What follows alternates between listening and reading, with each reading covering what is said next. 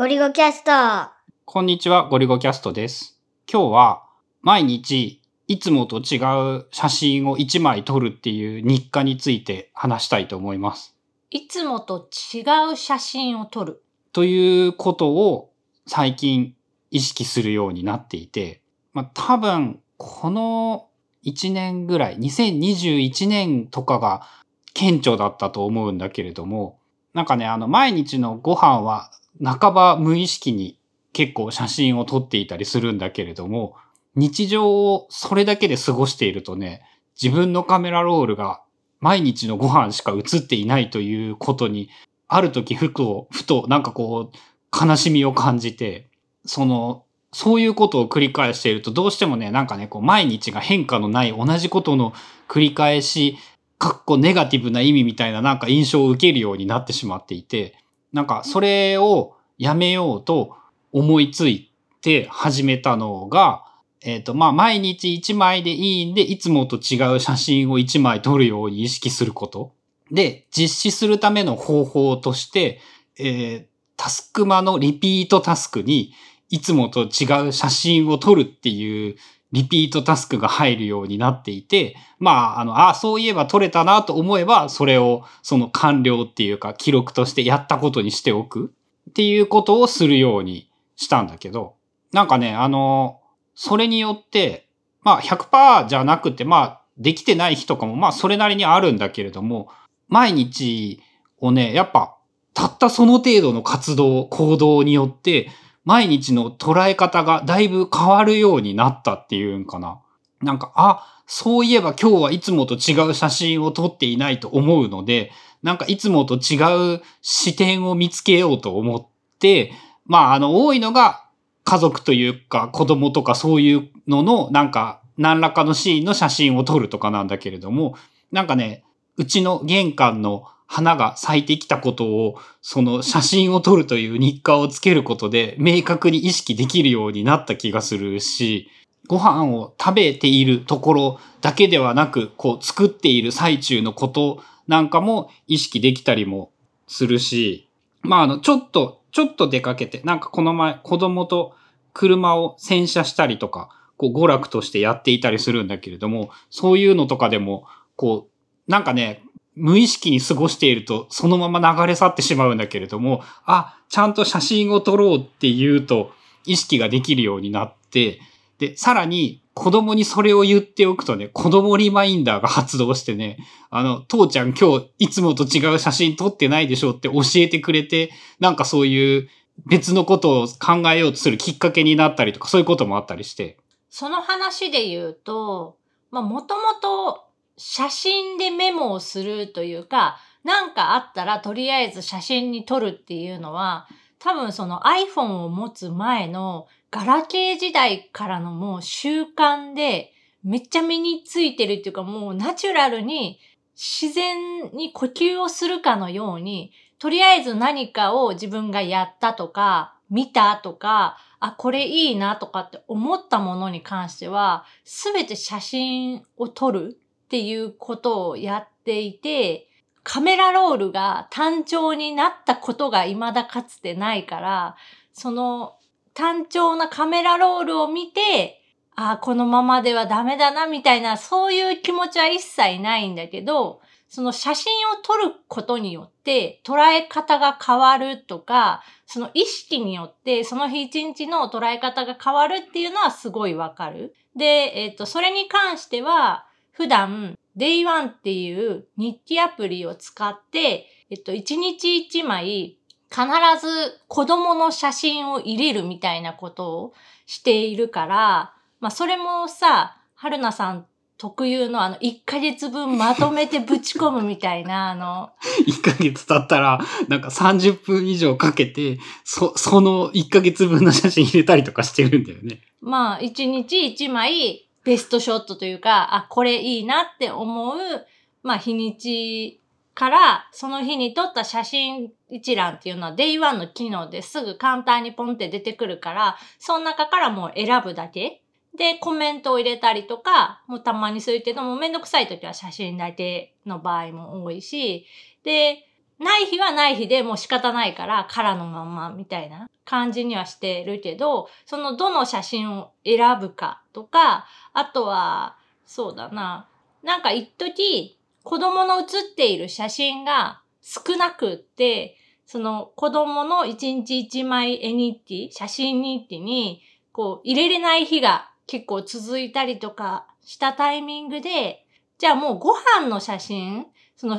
ご飯をメインで撮るんじゃなくて、ご飯を食べてる子供とか、まあ、家族でこう食卓を囲んでいる時の風景を撮れば、えっ、と、子供の顔も自動的に映るから、最悪何もその特別なことがなくって、子供の写った写真が、そのご飯時の写真で1枚は発生するっていう風に変えたら、その抜けが出ることはなくなった。ご飯の写真で言うと、春菜が言うのと一緒でね、基本的に最近別にご飯の解像度が高くある必要はないなと思って、その家族の写真みたいなのは撮るようになっていて、基本その、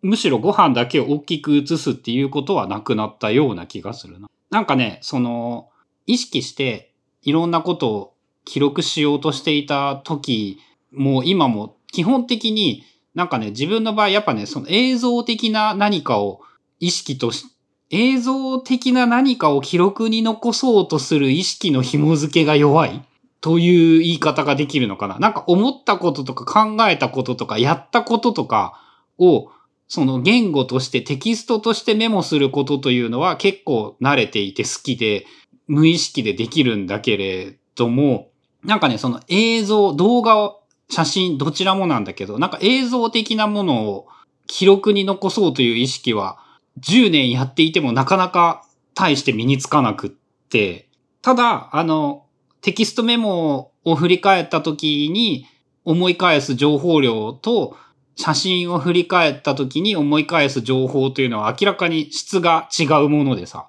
なんか、その、どっちがいいとかって、まあ、区別するものではなくって、こう、違うものだっていう意識はあるんだよね。まあそのあたりは、やっぱ得意不得意があって、ビジュアル重視型か、言語重視型かによって、その違うのかなと思うけど、まあ自分はもともとそのビジュアルよりなので、もちろん日記的なもの、その Day1 に書く日記的なものにはテキストベースで、なんかこういうことがあって、こういうことを感じたみたいな。自分がさ、感じたことベースっていうのは、なかなか写真で撮れない。まあ自分の顔の表情を撮るとか、そのなんか演技がかったさ、こう小道具を用意して、なんか見せるみたいなことをすればできるかもしれないけど、でもやっぱその時自分が感じたこと、思ったことみたいなものって言語化して書いておかないと忘れちゃうし、思い出せなくなるっていうのはあるので、書くのは書くけど、でも自分の場合トリガーとなるのはやっぱり写真になることが多いかな。今ね、話を聞いて思ったんだけどね、そのね、不得意なことだからね、やろうと意識することが、その、日常の視点を変えることにつながるのではないかということを思って、もうテキストで思ったこととかやったこととかをメモするのは、え良い意味でも悪い意味でも半ば無意識でやるような行動になっていて、なんかね、その、そのことに対する特別感は1ミリもなくなってしまったんだよね。でもそのなんか、そ、日常のちょっとしたシーンで写真を撮るというのは、10年やっていても、なんか、まだできていないというか、物足りないような気がするので、していて、それを意識して、なんか、あ、そういえば今日一枚いつもと違う写真を撮ろうっていうのは、多分ね、並大抵のことではね、日常の当たり前にならなくってね、それを、その、不得意で慣れていないから毎日やろうとすることに意味があるような気がしてきた。で、俺もね、春菜が言っているようなね、あの、メモとしての写真なら、ご飯の風景以外とかでも、なんて言うんだろう、無意識に撮れるんだよね。でもなんかそのね、日常をビジュアル的に記録しようという観点になると、やっぱなんかすごい、すごいできなくって、そこはなんかね、自分の中でも不思議なんだけどね、結構違うんだよね、やっぱ感覚として。記録を残すことはできるけれども、なんだろう、日常の風景を写真として切り取ることができないというのが言葉にしたら近い感覚なのかな。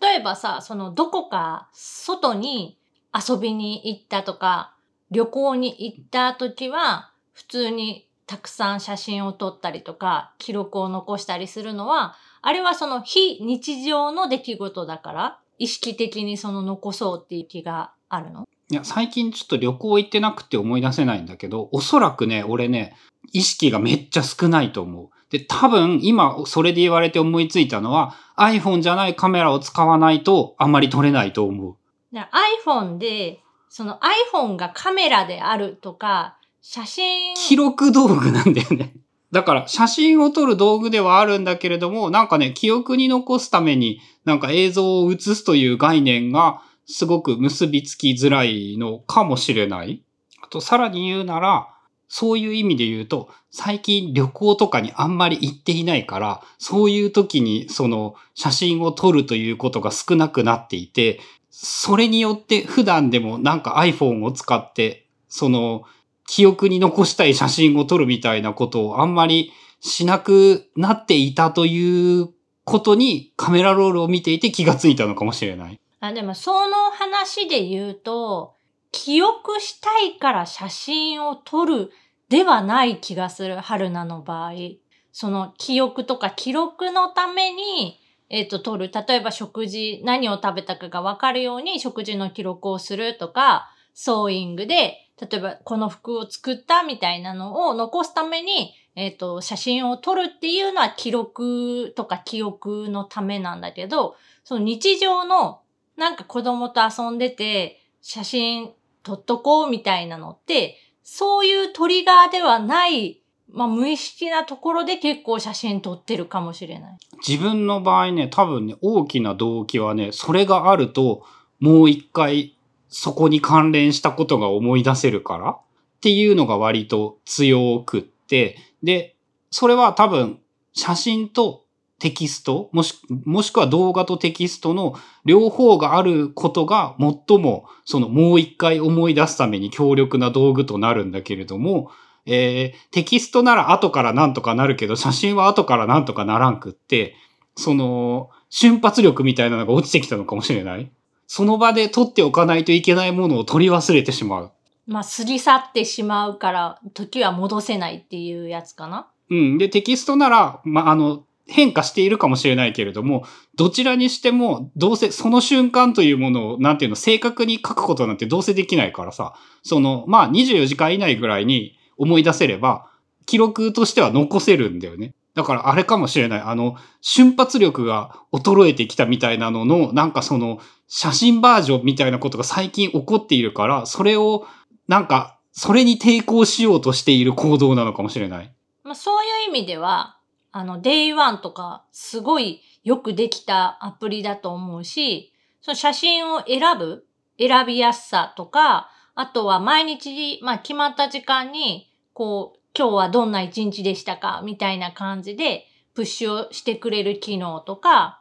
あとはまあカレンダー上で、その、ここの日埋まってないよ、みたいな見え方とか、あとはまあ振り返りの意味で、1年前の今日とか、2年前の今日みたいな、同じ日にちの過去の記録、日記を表示してくれることによって、まあそれを見るとさ、見たタイミングで、やっぱいろいろ思い出せるし、あと、その、まあ何にもない時にカメラロールブヤーってタグって見て、あ、懐かしいなとかって懐かしまあ、むことも、そうそうないよね。あるんだけど、まあ、機会としては少なくって、で、やっぱそういうのも、アプリとかを使うと、結構便利に、意識しなくっても意識させてくれるみたいな。まあ、それで言うと、あのね、そもそも、その最近同じ写真しか撮ってねえなって気づくようになった、気づいたきっかけというのが、その Day1 で毎日日記を